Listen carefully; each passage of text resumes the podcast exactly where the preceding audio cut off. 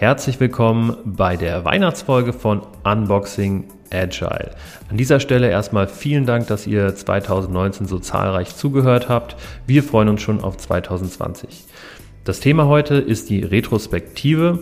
Wir sprechen da erstmal kurz über die Theorie. Was ist denn überhaupt eine Retrospektive? Und dann gehen wir recht schnell in die Praxis. Und wir haben euch unsere Lieblings-Top 3 retrospektiven Formate und Methoden mitgebracht.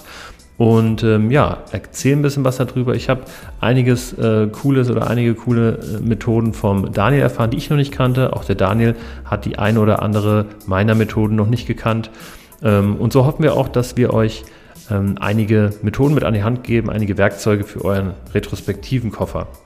Und zum Abschluss gibt es dann auch noch ein kleines Weihnachtsgedicht, ein agiles Weihnachtsgedicht. Wir wünschen euch viel Spaß bei der Folge und freuen uns auf 2020 mit euch.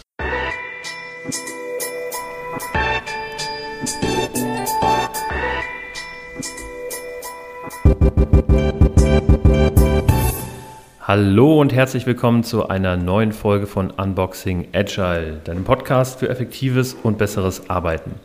Du bist hier wie immer genau richtig, wenn du mehr über die Themen rund um Agilität, Scrum und Co. erfahren möchtest.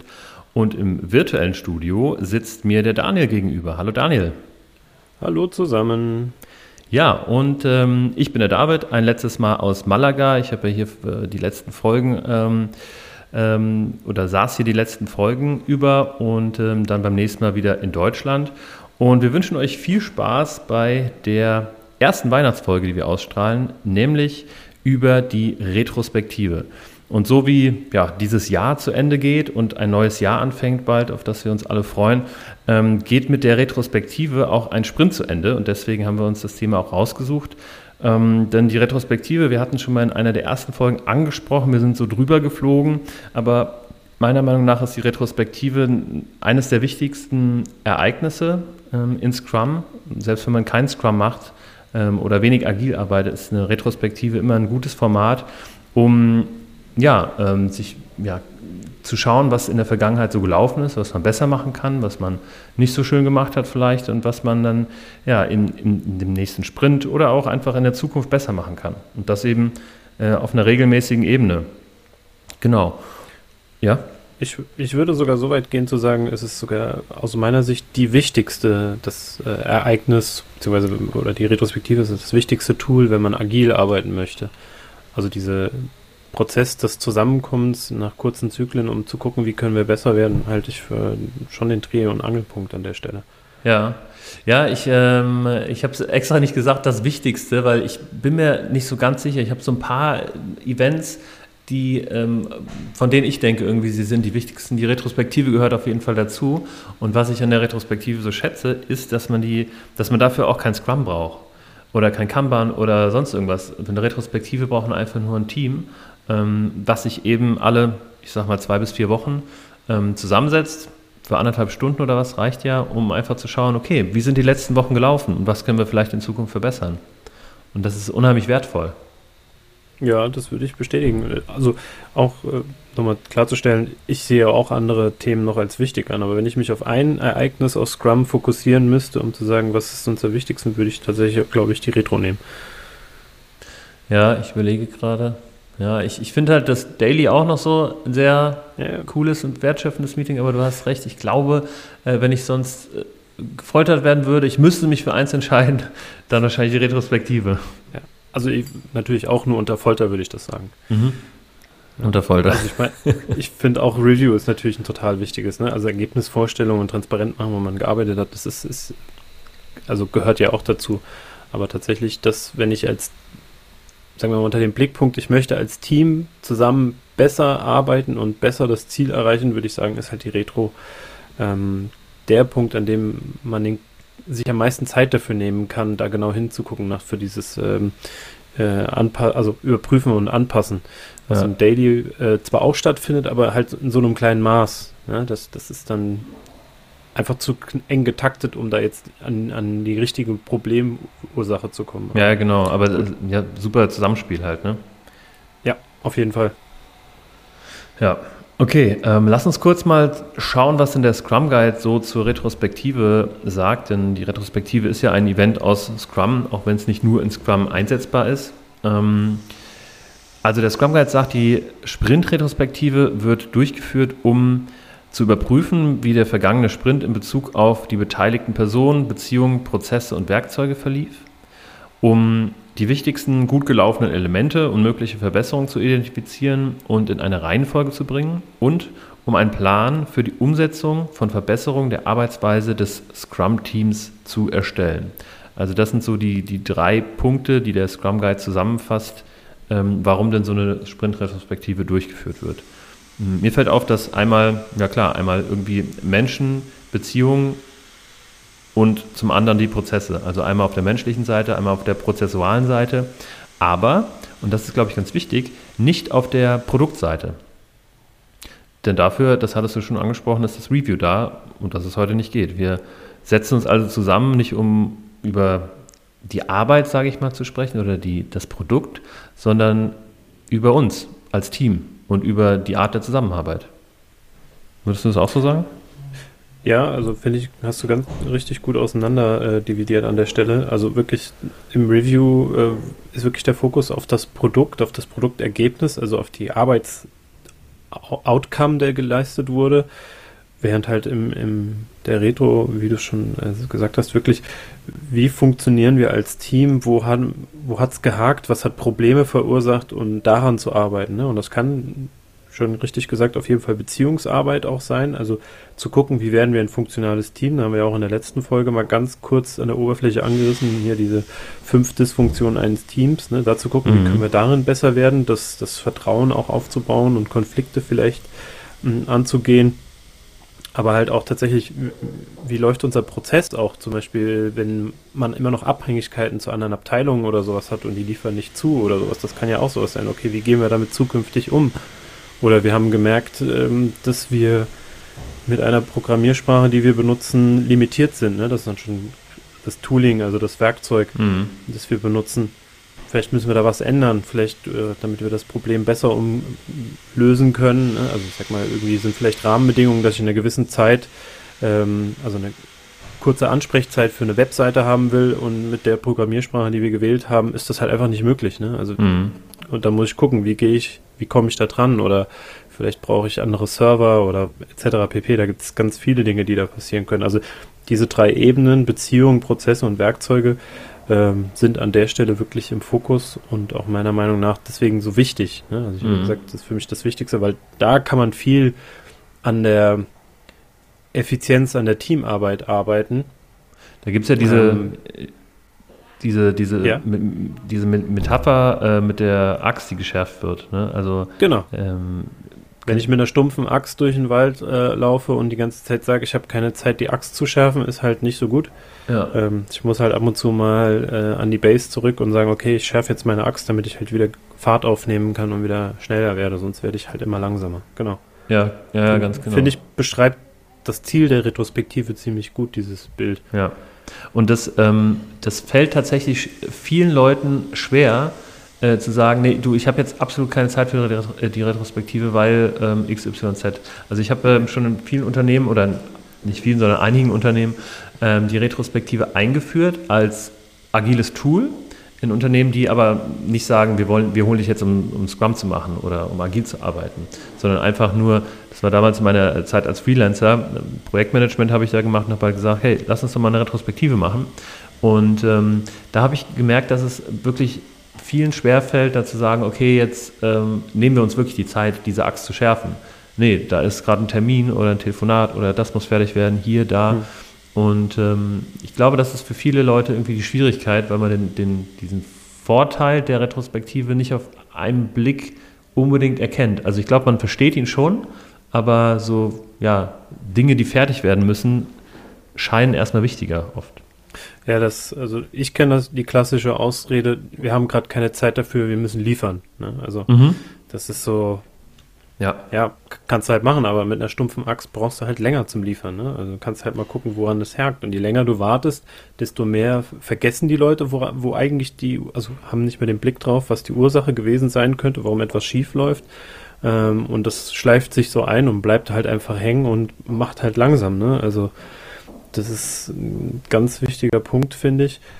Und was mir auch begegnet gleichzeitig ist dann immer die, diese Thema, die Leute kennen schon zwar irgendwie oder meinen Retrospektiven zu kennen, aber sagen dann immer, ja, yeah, das ist doch diese Postmortem-Analyse am Ende eines Projekts, ne? Also zwei Jahresprojekt und dann setzen wir uns einmal zusammen, ja, genau. machen so eine Lessons Learned. Ja. Äh, also Postmortem, nachdem das Projekt gestorben ist, gucken wir mal an, was, was ist da eigentlich passiert, wo ich mir denke, ja, und wofür? Also ja, die Erkenntnisse, die ich daraus, die, die, kann ich ja nicht übertragen aufs nächste Projekt. Das ist eine andere Teamzusammensetzung, ist ein anderer, anderes Produkt, ist eine andere Aufgabe.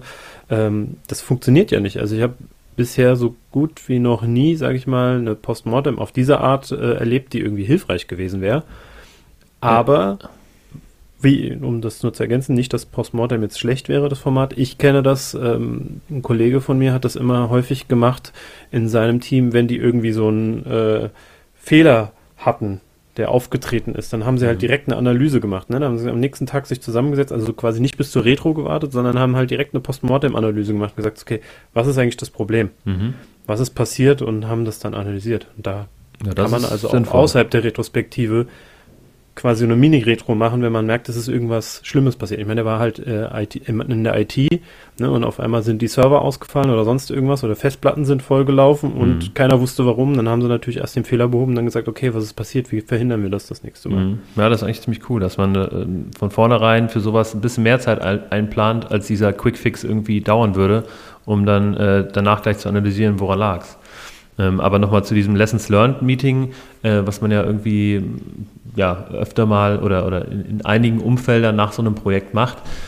Das, ich glaube schon, dass das helfen kann, aber selbst wenn das helfen kann, ähm, wird, das, wird dieses Dokument, wo das festgehalten wird, wird dann einfach beim nächsten Projekt nicht mehr vorgezogen. Ähm, also man trifft sich, spricht über alles das, was man irgendwie beim nächsten Mal verbessern möchte, was besser laufen kann, packt das vielleicht auf irgendein Dokument in irgendeine Dropbox, auf irgendeinen Server und da liegt es dann. So, und im nächsten Projekt, ähm, selbst wenn man da ein paar Sachen rausziehen kann für sich, wird das Dokument einfach nicht mehr geholt, weil es einfach nicht mehr präsent ist. Ja, also kann ich auch bestätigen und noch ergänzen, ähm, dass es dann häufig auch so, ein, so eine Art äh, Status-Reporting wird, weil auf einmal ist vielleicht die Geschäftsführung oder Hauptabteilungsleiter oder wer auch immer, also eine, eine, Ebene irgendwie drüber mit dabei und hört sich das an und will dann hören, was waren denn eigentlich die Probleme, um daraus zu lernen. Mhm. Wo ich dann aber auch immer das merke, dass die Leute halt einfach nicht mehr so offen reden. Ne? Also ich will ja nicht von meiner Führungskraft unbedingt jetzt am Ende des Projektes sagen, was alles schlecht gelaufen ist. Da ja. wird halt ganz viel Lobhudelei gemacht, ne? weil ja, ich will ja glänzen und dann ist das halt auch eins der Elemente, wo ich merke, dass es daran scheitert. Ne? Also wir, wir hatten es ja gesagt, also Vertrauen, also wir hatten es zumindest implizit gesagt, Vertrauen ist ja die Basis, um darüber wirklich besser zu werden. Also ich weiß nicht, wie du es erlebst, meine ersten Retrospektiven, wenn ich irgendwo neu im Team bin, die das noch nie gemacht habe, die sind halt immer sehr, sage ich mal, oberflächlich. Ne? Mm, so ein bisschen, klar. man muss erstmal ein bisschen Vertrauen fassen. Ich nutze die Retros dann auch an der Stelle häufig, um irgendwie Teamarbeit zu machen, um so ein paar, vielleicht manchmal auch Teamregeln festzulegen, so dass wir so einen Rahmen schaffen. Ähm, damit wir dann halt in den kommenden Retros besser, also wirklich ins Eingemachte gehen können, dass wir da auch wirklich, also ich mag die Retros, wo wir dann, es muss nicht lauter werden, das jetzt nicht unbedingt, aber wo man dann halt echt mal ans Eingemachte geht und sagt, das war scheiße, ja. Aber nicht du warst scheiße, sondern mhm. das war scheiße, dass das passiert ist. Ja. Also das Problem von den Leuten zu trennen und zu sagen, okay, du hast das zwar gemacht, aber es geht nicht darum, dass ich jetzt sage, du bist ein Idiot, sondern es geht darum zu sagen, okay, das, das, das, weil du das gemacht hast, hatten wir ein Problem, wie können wir verhindern, dass das jemals wieder jemand von uns machen kann. Mhm. Ja. ja. Ja, absolut. Ich würde gerne über die Phasen der Retrospektive kurz äh, sprechen, dahin weiterleiten. Und zwar, ähm, es gibt ja, ich weiß gar nicht, woher die stammen, ehrlich gesagt, so fünf Phasen der Retrospektive. Nämlich Vorbereitung, ja. Daten sammeln, Einsichten gewinnen, Entscheidungen treffen und Abschluss. Äh, du wolltest gerade sagen, wo die herkommen? Wahrscheinlich weißt du es. äh, mir fällt gerade nur der eine Name ein von Esther Derby und der Name der anderen Person fällt mir nicht ein. Es waren zwei Damen, die, glaube ich, wenn ich das richtig weiß, ähm, kann aber sein, dass das noch woanders herkommt, mhm. die das äh, Buch darüber geschrieben haben und ähm, ja. Naja, es ist auf jeden Fall, haben. genau, es ist auf jeden Fall ein etabliertes Format, diese fünf ähm, Phasen. Ich persönlich ähm, ja, hinterfrage das so ein bisschen, ähm, weil ich gerade irgendwie diesen mittel, mittleren Teil, Daten sammeln, Einsichten gewinnen, Entscheidungen treffen, ähm, gerne zusammenfasse. irgendwie. Also es gibt auf jeden Fall einen Beginn, so eine Set-the-Stage-Phase in der Retrospektive, mm, aber dann gibt es halt den Hauptteil, wo man eben genau diese drei Sachen macht. Wir, wir müssen in irgendeiner Art und Weise Daten sammeln, also schauen, wer was zur letzten, ähm, zum letzten Sprint oder zur vergangenen Zeit zu sagen hat. Ähm, daraus entwickeln wir natürlich automatisch Einsichten und dann müssen wir natürlich, und das ist das Wichtigste wahrscheinlich, ähm, daraus auch ja, ähm, Action-Items formulieren oder Entscheidungen treffen. Mhm. Arbeitest du mit diesen fünf Phasen in der Praxis? Ja, massiv sogar tatsächlich. Also ah, ja, fast okay. immer zumindest. Ähm, jetzt nicht immer, dass ich die explizit trenne von der Methode her, sondern manchmal ähm, arbeite ich quasi in, eine, in einer Methode damit, aber für mich immer bewusst machen, wann wir in welcher Phase sind. Ähm, und ich arbeite eigentlich auch mit dem sechsstufigen Phasenmodell, also ähm, vor, vor, dem, ähm, äh, wie heißt Gesprächsklima schaffen, heißt es ja auf Deutsch, das Set the Stage, äh, mhm. äh, mache ich immer noch ein Intro und in dem Intro habe ich gerne nochmal die Vegas-Regel, ne? also mhm. was in der Retro besprochen wird, bleibt in der Retro, um so ein bisschen äh, psychologische Sicherheit in diesem Meeting zu schaffen. Ich kann es natürlich nicht garantieren, dass da jemand nicht drüber spricht, aber es gibt schon mal so eine Selbstverpflichtung dazu. Ich lasse da auch gerne bei den ersten Malen äh, explizit die Hand heben, dass die Leute sagen, okay, ich muss jetzt die Hand heben, um zuzustimmen, dass ich halt quasi nicht mhm. drüber rede, was hier passiert ist, außer, und das kommt, die Ausnahme mache ich dann immer noch, äh, über die Ergebnisse wird selbstverständlich kommuniziert. Mhm. Ja, also die Action-Items.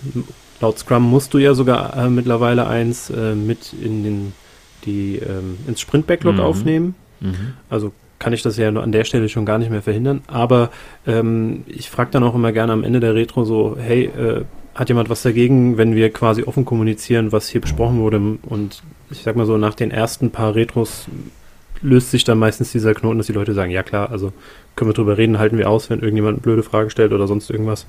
Aber ich habe jetzt kein Problem. Mhm. Ja, eine gewisse Vertrauensbasis da ist.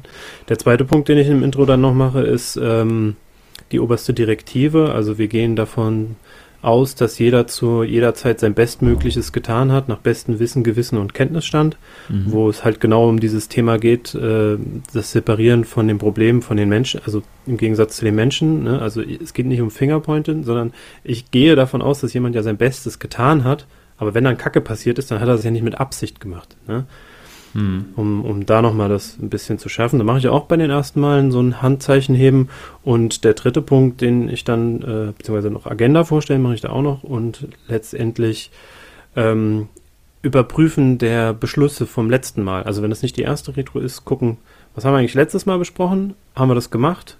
Okay, ja, nein, passt. Aber nicht, nicht in reinspringen und ewig diskutieren, warum haben wir das gemacht oder warum haben wir es nicht gemacht, sondern wenn es wichtig ist, wird es in der Retro ja wieder auftauchen. Manche Dinge verlaufen sich ja auch einfach. Ne? Denkt man, das ist gerade irgendwie akut wichtig und dann merkt man aber irgendwie im Sprint, naja, war doch irgendwie nur punktuell ja. lassig. Ach ja, ja, interessant. Also die ähm, ersten zwei, also die oberste Direktive und die Vegas-Regel, ähm, die finde ich ehrlich gesagt in den meisten Situationen ein bisschen zu drüber irgendwie. Also ich würde die in einem neuen Team wahrscheinlich irgendwie anfangs mal erwähnen, aber ich würde die nicht jedes Mal irgendwie neu, neu sagen, weil ich denke, dass, dass man in diesem Rahmen der Retrospektive automatisch mit der Zeit einen sehr vertraulichen Rahmen äh, schafft und das selbstverständlich sein sollte, dass ähm, Dinge, die gesagt werden, eben auch äh, im Team bleiben. Ähm, Gut, das ja. ist aber auch eine Kulturfrage, ne? Also wenn du jetzt mhm. halt eher in einem Unternehmen bist, das halt doch recht klassisch geprägt ist und ähm, sehr hierarchisch durch Machtposition, Stärken, Ellenbogentaktiken, dann kann ich nur bestätigen, dass es sehr wichtig ist, das zu machen und das auch auszuhalten als, sag ich mal, in der Rolle des Moderators oder Scrum Masters. Ähm, dass das am Anfang vielleicht komisch beäugt wird, aber ich immer dann doch recht schnell das Feedback bekomme, dass das wichtig ist. Ne? Mhm. Aber die Leute sind natürlich erstmal misstrauisch, aber sie müssen sich überhaupt mit dem Gedanken auseinandersetzen, dass sie sich da halt ähm, auch vertrauensvoll miteinander arbeiten sollen, damit das nicht wird wie ein Meeting, das sie sonst halt so ja. kennen. Ja, also da gehe ich auf jeden Fall ähm, mit. Es kommt äh, auf die Kultur an.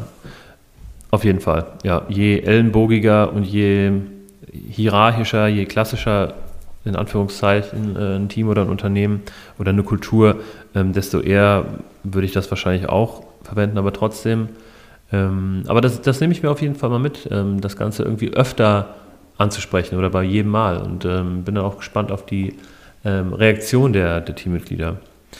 Also ich mache es im Regelfall so, ich habe halt meistens irgendwie einen Flipchart oder so, da steht das drauf. Mhm. Beim ersten Mal halt schön ausführlich, sich extra Zeit nehmen mit Handheben ne? und dann bei den nächsten Malen drauf verweisen und einfach in den mhm. Raum hängen. Dann hängen sie da. Ja. Und das Spannende ist, vielleicht äh, das auch nochmal, warum es ein guter Grund ist, es gibt immer wieder Momente, wo dann tatsächlich Teammitglieder in der Diskussion wieder darauf verweisen, ne? die dann sagen, wir haben uns ja darauf geeinigt, dann können sie einfach dahin zeigen, es ist präsent.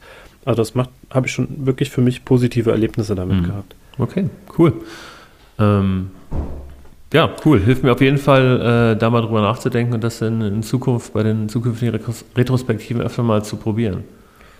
Und jetzt noch zu deinem Punkt, äh, mhm. die drei Phasen da zusammenzufassen. Ähm, ich mache das aus folgendem Grund nicht, beziehungsweise ich erkläre, was ich daran mir wichtig ist, weil so ein bisschen ähnlich wie bei, bei Design Thinking mit diesem Diver, den Raum aufmachen, also divergent denken und dann zu konvergieren, also sich dann zu fokussieren.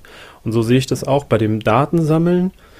Ähm, geht es ja darum, dass ich viele Symptome aufdecke. Ne? Das habe ich beobachtet, das ist mir aufgefallen. Positiv, negativ ist, äh, ist ja erstmal irrelevant, aber das alles aufdecken, also viele Daten sammeln, also divergieren und dann zu sagen, okay, können wir das vielleicht irgendwie clustern, was gehört irgendwie zusammen und dann versuchen, diese Problemanalyse zu starten, also diese Einsichten generieren, ne? also Erkenntnisse generieren eigentlich. So, was ist denn eigentlich die Wurzel an dieses, dieser Symptome. Woher kommt das denn? Da geht ganz klassisch die Five Whys, ne? Einfach fünfmal mhm. warum fragen, obwohl ich auch da immer merke, das ist für Leute am Anfang häufig schwierig, irgendwie diese Warum, Warum, sich da nicht im Kreis zu drehen, also wirklich auch eine sinnvolle Antwort zu finden. Und dadurch, ne, indem wir clustern und irgendwie Problemfelder analysieren, da, da fokussiere ich auch schon. Ne? Wir behandeln dann nicht alle Cluster, sondern irgendwie höchstens zwei, drei Themen. Und ähm, dann, wenn wir die analysiert haben, gucken wir uns an, wie, wie könnten denn jetzt Lösungen dafür aussehen. Ne? Also dann nochmal ganz mhm. spezifisch, wo, was wollen wir eigentlich lösen und nehmen dann äh, so zwei, drei Maßnahmen mit. Mhm. Ja, es ähm, hat auf jeden Fall, denke ich, seine ähm, Berechtigung und ähm, finde ich auch gut. Ich also äh, natürlich gehört das für mich auch dazu, dass man erstmal ähm, sich weit öffnet und ähm, erstmal nur Dinge sammelt und nicht auf die Qualität achtet, sondern eher auf die Quantität. Ähm, ja, aber ich, ich, füge das meist ähm, oder für, für, mich ist das insgesamt eine Phase, die ich dann für mich natürlich teile in, in verschiedene ähm, Unterbereiche. Ja gut, dann, dann hast du ja wieder die Phasen.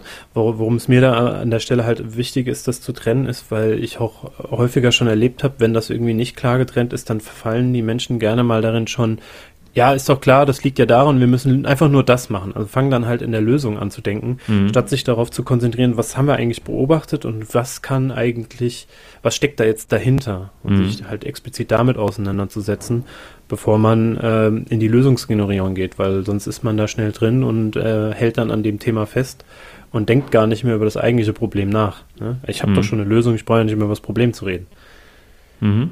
Ja, ja, ja, auf jeden Fall. Lass uns mal ähm, ein bisschen in die Praxis gehen und zwar mit ein paar Formaten, die wir heute vorstellen möchten. Ähm, wir haben beide drei Formate im Vorfeld rausgesucht und ich ähm, bin sehr gespannt, was du denn für Formate hast. Ähm, fang doch einfach mal an mit deinem ersten Format, was du vorstellen möchtest. Also äh, ich habe zwar gerade gesagt, das Phasenmodell ähm, finde ich sehr gut. Ich habe aber so eine, so eine schlanke Version quasi auch, die ist eigentlich nur ein Plus Delta. Ähm, das heißt, man macht eigentlich äh, zwei Spalten. Auf die eine schrei schreibt man, was läuft gut, also das Plus, und das Delta, also wo müssen wir noch besser werden. Mhm. Und sammelt das. Ähm, manchmal ergänzt sich das noch um, um eine Zeile sozusagen, äh, wo dann unter dem Plus nochmal steht so eine Blümchenspalte. Also ich will irgendjemanden einfach nur sagen, dass er was cool gemacht hat, was mir mhm. richtig Spaß gemacht hat. Aber es ist kein Thema, wo wir jetzt wirklich drüber reden müssen. Ne? Also mhm. da ist mhm. kein, kein tiefer liegendes Thema hinten dran.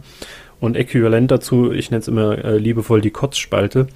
Äh, was ist so ein punktuelles Ereignis gewesen, was mich einfach tierisch angekotzt hat und ich jetzt mhm. einmal loswerden will, aber es ist jetzt auch nichts, wo wir ewig drüber reden Ja, müssen. ja, ja. Ne? Also kein, da, da steckt jetzt nichts tieferlegendes dagegen, sondern keine Ahnung. Ich habe äh, drei Stunden gebraucht, um einen Bug zu finden und das war halt eigentlich nur so ein Kommafehler und ich habe mich tierisch danach aufgeregt. Äh, Mhm. Gut.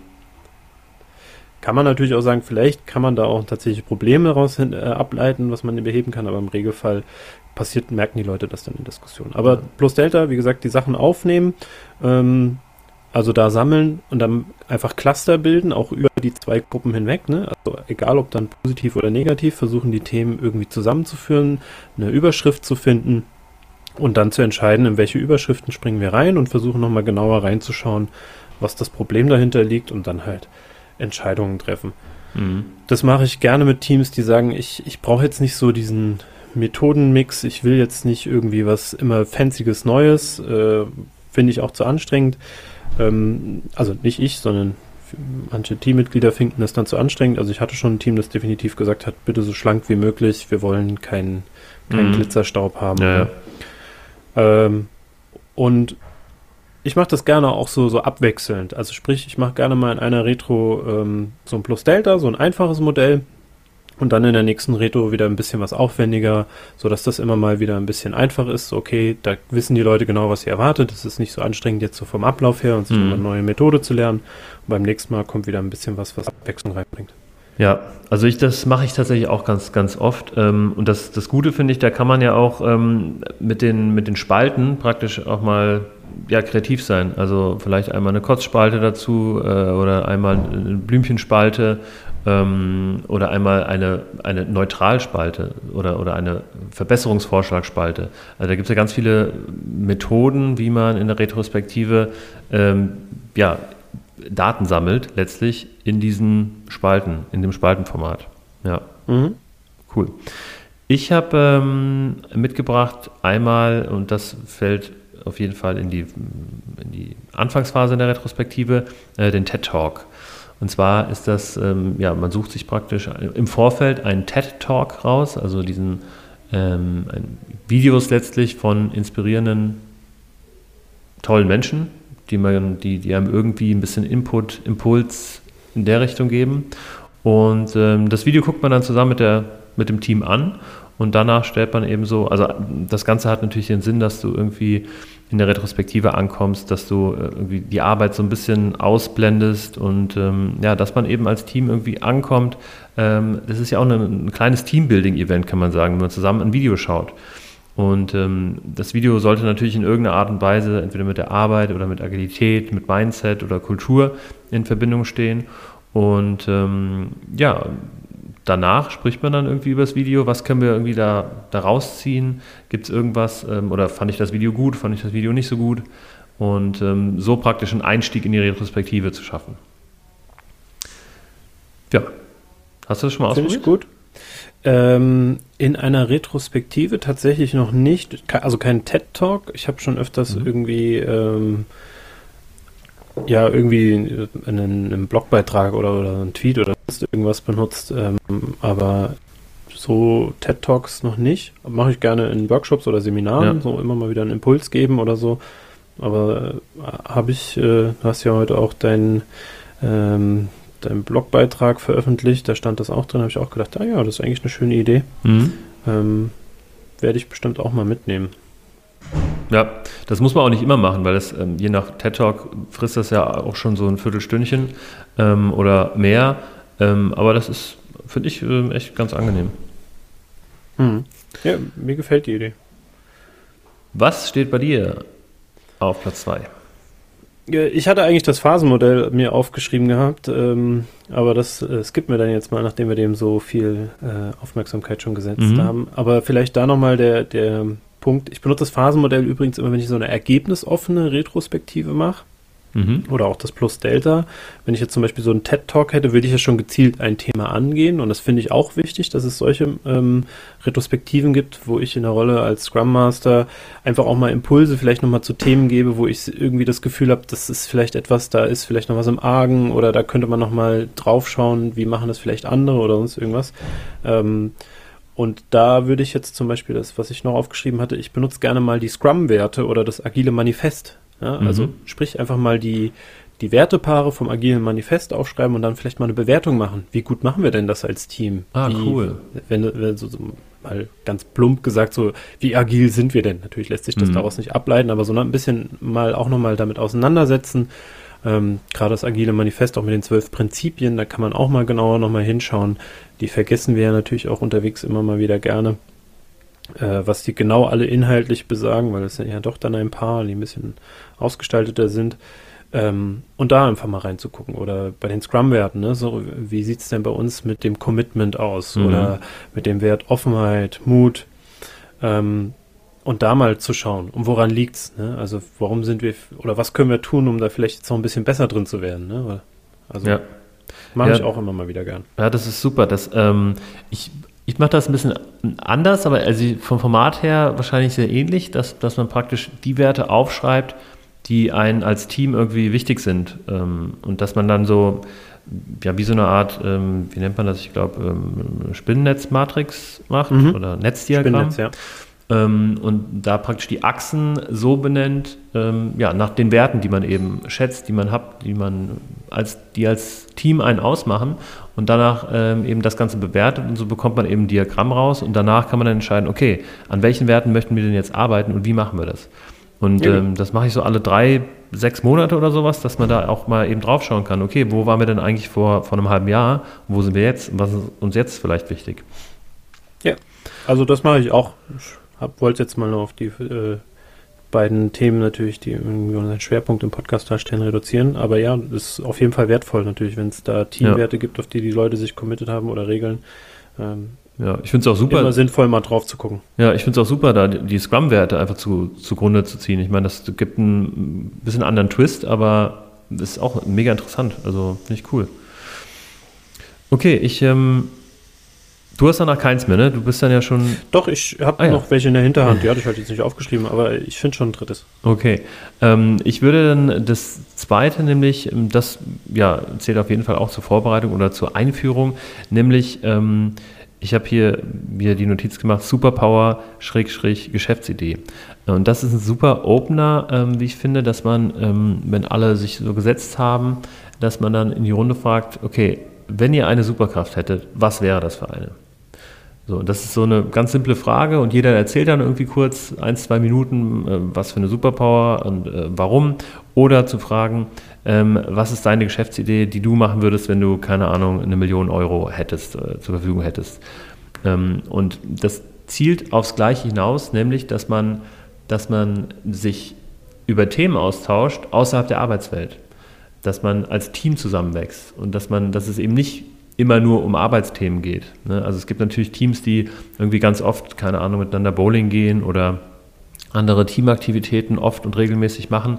Ähm, aber gerade bei Teams, die halt eher ein Arbeitsverhältnis zueinander haben, ähm, finde ich das ein, super Opener, weil man dann eben auch in irgendeiner oder in einer Art und Weise auch äh, ein Stück weit Verletzlichkeit zeigt, indem man sich ein bisschen öffnet, indem man etwas preisgibt, was nichts mit der Arbeit zu tun hat. Und ähm, die Fragen, die kann man natürlich variieren, ob das jetzt Superpower, Geschäftsidee oder Wahrheit oder Lüge. Ich erzähle eine Geschichte und ihr müsst äh, sagen, ob das Wahrheit oder Lüge ist. Oder etwas, was ihr noch nicht von mir wisst und was nichts mit Arbeit zu tun hat. Ähm, genau, das ist mein, äh, mein zweites. Also die Frage aus dem Privaten praktisch. Ja, finde ich gut. Ich finde, ma mache ich auch immer mal wieder gerne sowas. Ähm, jetzt nicht unbedingt mit Superpower, ähm, aber so ähnliche Sachen, vor allem das mit Wahrheit oder Lüge. Wobei ich da auch immer ein bisschen vorsichtig bin. Also ich gucke mir tatsächlich die Teamdynamik an, wie Leute ticken. Ähm, weil du hast jetzt gesagt, mal was von sich preisgeben. Äh, ich finde, das kann auch umschlagen und unangenehm sein. Also es gibt ja manche Dinge, die geben Leute bewusst nicht preis. Und wenn das da halt eingreift, ne, also irgendwie auf dieses, dieses Themenfeld zugreift, was Leute nicht von sich preisgeben wollen, kann das schon ziemlich unangenehm werden und schlecht für das Team Mhm. sein. Also das äh, einfach nur nochmal so für mich immer so ein Thema, wo ich gucke, okay, kann ich das jetzt machen oder ist das vielleicht etwas, das will jemand gar nicht preisgeben und dann akzeptiere ich das auch. Ähm, muss ja nicht jeder so redselig sein Mhm. wie ich jetzt oder du bist ja auch, glaube ich, recht freigebig mit deiner Person. Ähm, das gilt halt nicht für alle, ne?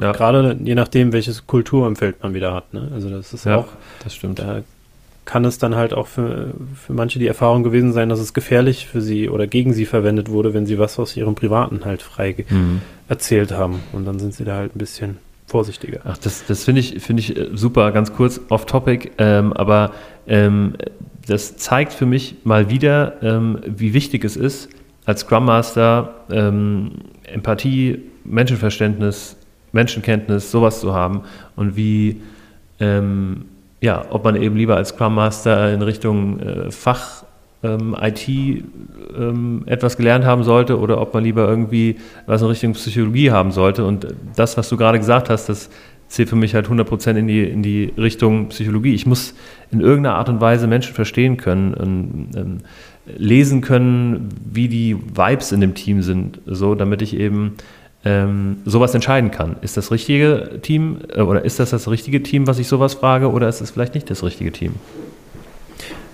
Ja gut, ich würde es jetzt anders formulieren. Ist es die richtige Methode für das Team oder ist es die falsche Methode für das Team? Mhm. Sind ja immer die richtigen Menschen, aber das hast du natürlich gemeint. Ja, ja, genau. Achso, ich, ähm, ja, das habe ich gemeint. Ich weiß nicht, äh, was ich. Ja, ich bin immer ein bisschen wortsensibel, ja. aber es macht schon. Ich, ich weiß, was du sagen wolltest.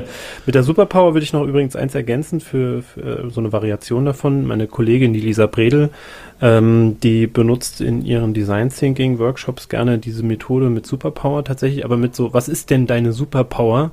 also wie wärst du als Superheld? Ne? Mhm. Und dann so Eigenschaften halt mhm. äh, zu beschreiben. So, ich bin super organisiert oder sowas ähm, und bin deswegen Orga-Woman oder sowas. Aber dann auch gleichzeitig, und wenn du so ein Bösewicht wärst, was für ein Bösewicht ne, bist ja, du? Cool. Halt irgendwie keine, ja. Ich bin der, der Oberfaulheitsbösewicht oder keine Ahnung, oder ich, mir fällt jetzt ja. gerade nichts ein, ja, wo ich jetzt irgendwie Leute verraten würde. Ähm, aber, so das, das Stärken und Schwächen äh, genau. Thema einfach ein bisschen spannender machen. Cool. Ja, das ist halt dieses, dann hast du, gibst halt wirklich was von dir preis, wo du mhm. auch deine Stärken siehst. Ähm, und das ist nichts dieses hypothetische, so ich würde gern fliegen können, weil oder so, ne? Also das ist einfach nur eine Variation ja. davon.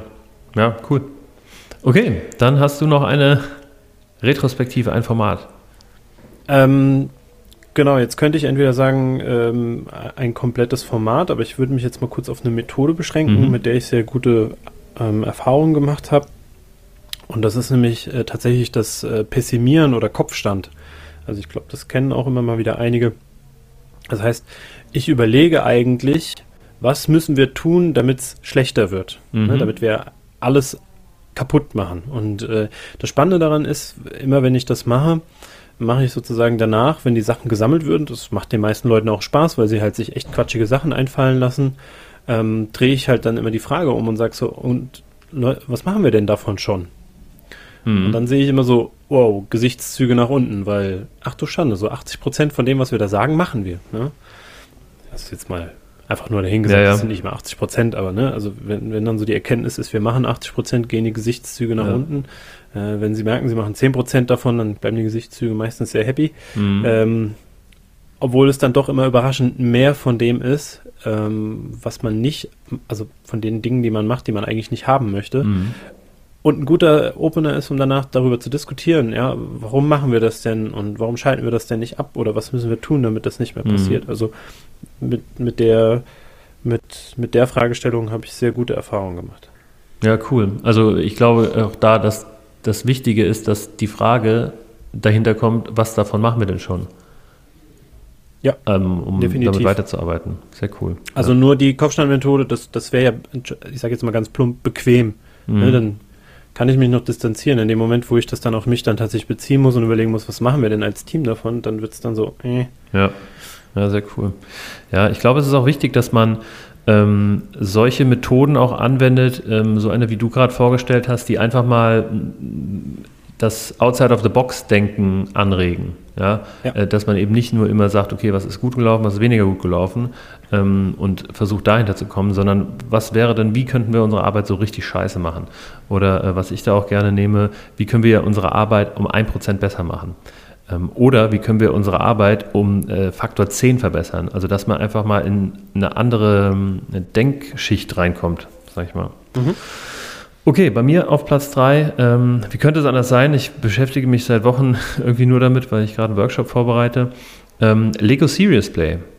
Ähm, und zwar ja, in der, Retrospe äh, in der Retrospektive benutzen, also als ähm, Scrum Master oder Moderator da einfach mal mit ein paar Lego-Steinen reinkommen oder mit einer Kiste und ähm, Lego nutzen, um ja, das aus dem Team rauszukitzeln, was da irgendwo in der Luft schwebt. Und zwar zum Beispiel ähm, so eine Frage wie, wie ist deine Rolle im Team? Wie siehst du dich im Team? Bau das doch mal. Ähm, und in dem Moment, in dem man das Ganze baut, ähm, beschäftigt man sich ganz anders damit, als wenn man das einfach nur sagen würde oder aufschreiben würde. Ähm, oder sowas wie, ja, was ist gerade irgendwie, was hält uns gerade am meisten auf oder sowas? Oder wie war die Retrospektive für mich? Und das einfach alles mal bauen und dann das Gebaute vorstellen. Und ja, das ist auch so eine Möglichkeit, wie man einfach Dinge anders an die Oberfläche bringen kann. Definitiv. Also ich habe das auch schon äh, benutzt und auch schon mitgemacht. Ähm, habe da auch sehr gute Erfahrungen mit. Also auch genau mit der Fragestellung, die du jetzt zum Beispiel hattest, äh, die habe ich auch schon gemacht. Und äh, tatsächlich so ein bisschen die Kombination aus dem, was du vorher genannt hast, so auch manchmal als Einstieg, so ein bisschen was Persönliches preiszugeben, war, war dann immer, immer so eine Frage, was war der, der Moment bisher in deiner Karriere, der für dich am kritischsten oder am erfolgreichsten war? Ne? Mhm. Also sowas auch mal aufzuzeigen, um mal vielleicht dann zu hören, was, was war denn für jemanden kritisch oder schwierig oder was, wo, wo meint denn jemand, dass er gut agiert hat? Und das kann man dann wirklich schön visualisieren ähm, mit Lego. Ähm, also kann ich nur bestätigen. Hab, hätte ich auch auf die Liste genommen, wenn ich nicht schon gesehen hätte, dass es bei dir auf der Liste stand. ja, sehr cool.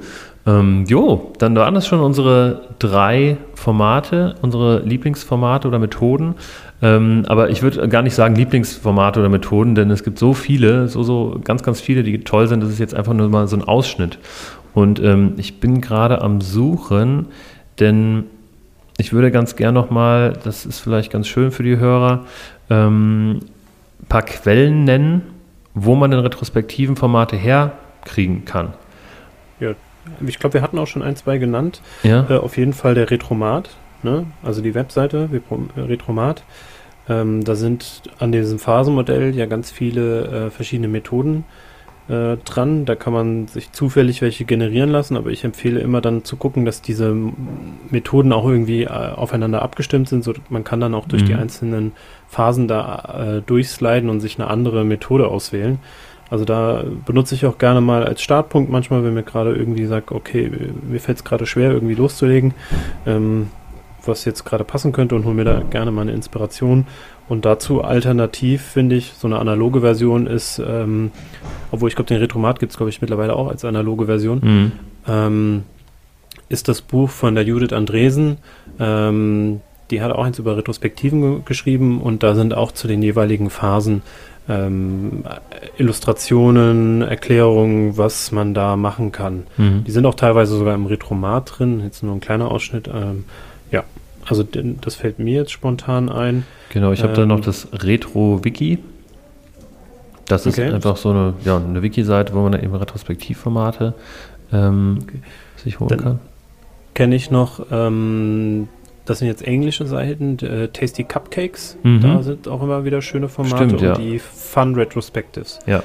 Ja und, äh, ich weiß jetzt gar nicht, auf welche der beiden Seiten gibt es zum Beispiel diese Hero Journey, die mag ich auch ganz nett, also die Heldenreise. Mhm. Äh, wie sieht unser Held aus? Wer ist eigentlich unser Verbündeter? Was ist der Schatz, den wir bergen wollen? Und was ist quasi der, der Drache, den wir töten müssen? Also, also auch solche Analogien gehen ja dann ähm, gerade auch in Retros finde ich, das haben wir jetzt gar nicht so richtig angesprochen, man kann auch Metaphern benutzen oder ähm, Analogien, wie zum Beispiel im Fußballspiel und dann die Retro aufziehen. Ne? Also wenn der letzte Sprint ein Fußballspiel gewesen wäre, mhm. ja, wie ist das Spiel verlaufen und dann kann man ja. Metaphern benutzen. Ja, ja, genau. Das, ähm, ja, also Metaphern oder, oder ja, bildliche Sprache hilft da extrem. Auch sowas wie, äh, wenn der letzte Sprint ein Film gewesen wäre, was wäre es dann oder so. Ja. ja. ja. Und äh, wenn wir noch bei Büchern sind, kann ich noch das von Mark Löffler empfehlen. Ähm, der hat auch ein sehr gutes Buch zu Retrospektiven geschrieben.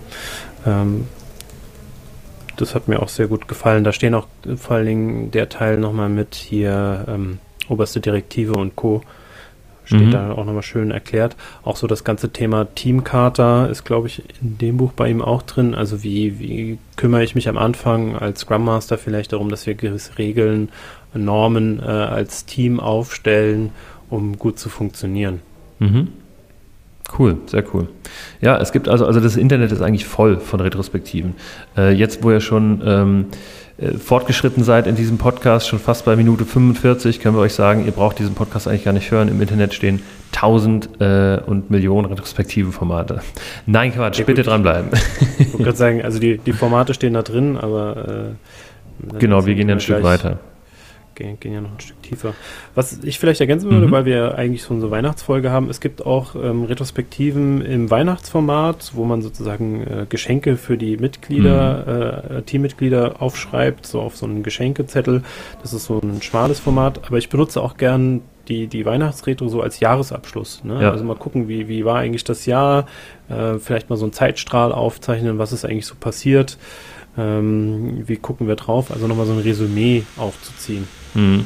Ja, genau. Also da gibt es ja, ja ganz, ganz verschiedene Methoden, wie man den Jahresabschluss in der Retro macht, aber alles zielt irgendwie darauf hinab, ähm, entweder sich zu bedanken oder sich vielleicht was fürs neue, neue Jahr zu wünschen. Ähm, genau. Ja, und damit äh, sind wir auch schon durch mit der Retrospektive. Ähm, wie das Jahr, wie der Sprint, so nimmt auch die Folge äh, ihren Lauf. Ähm, wir haben noch eine Kategorie, nämlich Meetup, äh, nee, Meet Us. Ähm, mhm. Daniel, wo können die Zuhörer dich denn treffen? Also im Januar bin ich am Mittwoch, den 8. Januar, ist wieder agiler Stammtisch in äh, Wiesbaden bei AOE. Diesmal das Thema effektive Kommunikation, Techniken rund ums Zuhören, gute Fragen und Feedback. Mhm. Und am Samstag, den 25. Januar, bin ich auf dem Innovation Culture Camp in Mainz. Ähm, ich glaube, da ist aber leider nur noch die Warteliste frei. Ja äh, was ich aber sehr gut verstehen kann. Ähm, der Tom Klose organisiert das wieder, der ist ja bei dem Thema Innovation und Culture sehr stark. Ähm, also wenn es dieses Jahr nicht klappt, könnt ihr ja mal ein Auge drauf werfen, kann ich nur empfehlen, da mal genauer ja. hinzuschauen. Ja, und da schließe ich mich direkt an, da bin ich nämlich auch. Ähm, da sehen wir uns dann in Mainz, Mensch. Äh, können wir vielleicht mal eine Folge von unterwegs aufnehmen, vom Culture Camp, wer weiß, vielleicht klappt das ja. Ja, und holen würde ich sagen, müssen wir auf, jemand, auf jeden Fall jemanden finden, der ja, da mitmacht. Ja, genau. Vielleicht den Tom. Oh, naja, schauen wir mal. Super. Genau. Ansonsten, ähm, ich habe bei mir nichts stehen. Also ich bin immer noch im Spanien-Flow. Vielleicht bin ich im Januar irgendwo, aber ich habe jetzt nichts ähm, im Kopf und nichts im Kalender. Ähm, ich lebe hier von Tag zu Tag. Morgen ist der letzte und der Heimflug steht an, leider, leider. Ähm, aber ihr könnt mich lesen, du hast schon angesprochen. Ähm, ich, bei T3N wurde gerade von mir ein Artikel veröffentlicht, ähm, was ich ziemlich cool finde, ähm, nämlich ja, Pimp My Retrospektive, acht Formate, die du ausprobieren musst. Also passend zu dieser Sendung noch ein paar weitere Formate. Und ähm, ja, dann haben wir noch Tweet of the Week. Möchtest ja. du dein mal ich, vorstellen? Ich äh, habe mir den Tweet rausgesucht von Philipp Siemanek und äh, diesmal ohne Bild. Äh, es ist tatsächlich sind nur zwei Sätze, nee drei Sätze. Äh, ich musste den damals aber zweimal oder dreimal lesen, bis ich ihn richtig verstanden habe. Ähm, aus vermuteten Potenzialen wird über Machen schließlich Können oder die Erkenntnis eines Irrtums. Beides sind akzeptable Ergebnisse. Puh, also aus vermuteten Potenzialen. Was sind denn vermutete Potenziale? Naja, wenn, wenn, also ich verstehe das Ganze so. Wenn ich irgendwie denke, das kann ich oder das werde ich können, muss ich halt machen, um dann ein Können zu erzeugen. Dass ich merke, keine Ahnung, man könnte jetzt das Beispiel, ah, ja. ich glaube, ich bin gut im Moderieren. Ja, ich glaube, ich bin gut darin, Retros zu halten. Also mhm. Also muss ich Retros machen um dann halt ein Können zu erzeugen, wo ich ja. irgendwann sage, okay, ich kann das tatsächlich, ja. Oder ich merke danach, oh, ich kann das gar nicht. Keine Ahnung, weil äh, ich immer nervös genau. bin und oder ähm, durcheinander komme ja. oder was auch immer. Äh, merkt, dass ich nicht, dass ich merke, also dass ich das nicht kann. Also habe mich geirrt. Und zwar die, da auch die Abgrenzung eines Fehlers, weil das ist ja kein Fehler, sondern ich habe mich mhm, einfach geirrt. Mhm. Und beides sind akzeptable Ergebnisse. Ne? Also wenn ich glaube, dass da etwas ist, muss ich es halt ausprobieren, um festzustellen, ist das so oder ist das nicht, weil ich weiß es ja nicht. Und deswegen sind, ist es beides ein akzeptables Ergebnis. Also sprich, auch ein Irrtum ist was in dem Sinne Positives, wenn man die Erkenntnis hat eines Irrtums, nicht im Sinne von, ja, yeah, jeder Fehler ist geil, sondern okay, ist ja in Ordnung, wenn ich feststelle, dass ja, das Trugschluss war. Cool, sehr cool. Wenn man es verstanden hat, sehr gut. ja. Okay. Ich auch. Ich habe ähm, heute keinen Tweet der Woche. Ich habe ein Weihnachtsgedicht, was ich vortragen möchte. Ähm, das äh, steht unter anderem auf der Weihnachtskarte. Ich habe es hier in Malaga bei schönstem Wetter gedichtet und ähm, ja, und damit. Hast du selber gedichtet? Ja, ich habe es selber gedichtet. Es hat natürlich einen agilen Kontext und ähm, ja, vielleicht, äh, ja, oder damit möchte ich euch in, in ein schönes ähm, Weihnachten und einen schönen Jahresübergang schicken. Ähm, also, lieber Daniel, du hast es auch zum ersten Mal. So sieht's aus, ich bin gespannt. also, wer reitet so spät bei Nacht durchs Büro? Kein Studi, kein Chef, nein, der PO.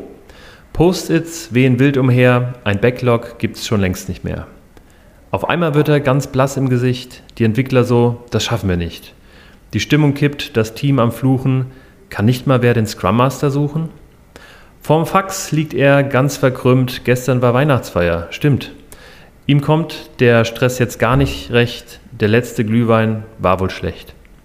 Beruhigt euch doch, sagt er zum Team, PO, sei still, du Drama Queen, die Lösung liegt doch auf der Hand, wir schieben's auf den Konsultant. Dann bauen wir schnell einen MVP, die Stakeholder merken das nie. Jetzt heim mit euch, packt euer Zeug und habt eine schöne Weihnachtszeit. In diesem Sinne, ein schönes Weihnachtsfest euch. Auch dir, Daniel, vielen Dank für wie viele Folgen jetzt? Das ist die zehnte? Das kann gut sein. Ja. Die zehnte, zehnte Folge. Zehn Folgen Unboxing Agile in 2019. Ja, ich danke dir auch, David, dass äh, ich zehn Folgen mit dir aufnehmen durfte. Ich danke unseren Zuhörern und Zuhörerinnen, ähm, dass ihr bis jetzt auf jeden Fall dran geblieben seid in dieser Folge, als auch bisher bei den anderen Folgen und an unserem Podcast. Und wünsche euch frohe Weihnachten und einen guten Rutsch. Und wir hören uns dann im neuen Jahr, oder? Genau, wir hören uns im neuen Jahr. Ähm, in alter, neuer Frische. 2020 kann kommen mit äh, vielen, vielen neuen Folgen, viel Agilität und Scrum aus der Praxis von uns. Und ähm, ja, bis dahin folgt uns auf allen Kanälen, wo man uns folgen kann, unter anderem auf Twitter unter dem Handle Unboxing Agile, at Unboxing Agile. Und ja, das war's schon. Also, vielen Dank fürs Zuhören und bis 2020. Ciao, ciao. Bis dann. Ciao.